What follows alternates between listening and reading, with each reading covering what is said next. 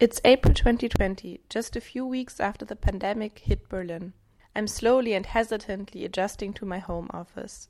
The new normal, as it is now called everywhere. As a researcher, I always avoid asking for help if there isn't enough money left in the project budget, even though one of my students always wants to participate in research projects, even for free. In my case, it was not a real encounter, but in February 2019, I used www.rev.com for transcribing 96 minutes of a panel talk.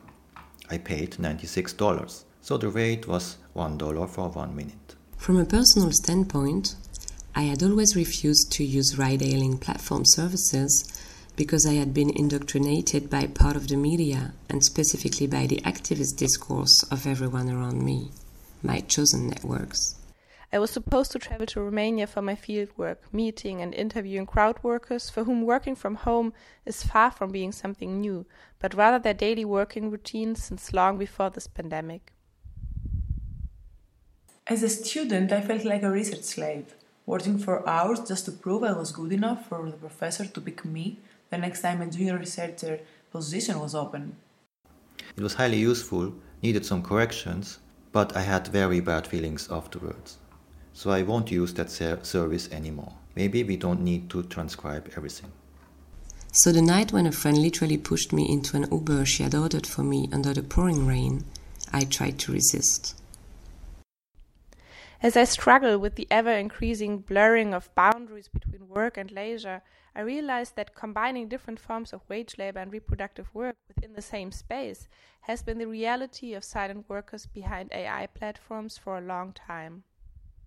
For two years, I kept working for free just to get more experience. Now I refuse to take advantage of the students, and every time a professor tells me that I need to use a crowdsourcing platform for my study, I categorically refuse.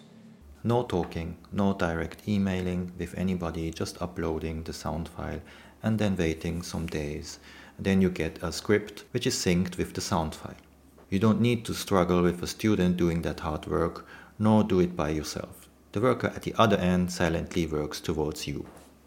I finally yielded to her, assuring me that I had no other choice than dragging my suitcase on 14.5 kilometers in the never ending rain. And that was true. So instead of meeting my interview partners in Romania in person, I conduct online interviews from my home office. But what is missing in these online encounters? How does the experience differ from a meeting in a cafe? In some ways, those online interviews with crowd workers felt like silent encounters. I couldn't hear the noisy background, the concrete surroundings, the embeddedness of silent work that I wanted to understand. One day I was using emotional lexicons to automatically calculate sensationalism in news articles using machine learning. This was okay, right? I just exploit this new technology available to me. I don't exploit real people. I think it is a case of not feeling or getting linked to the worker at the other end. But my cheeks were flushed, and my brain was hurting. My defense mechanism was activating. I had to go fast. I had to find a way out of this heresy. Today I'm talking to Adrian, a 23 years old student who comes from a small town in the northwest of Romania and has been working on the crowdwork platform Figure 8 for the past seven years. However, the lexicons were the product of hundreds of hours that Mechanical Turk workers devoted to this initiative. In November 2020, I find myself more immersed into digitality. All teaching is done online, remotely, with as little direct involvement between the persons involved.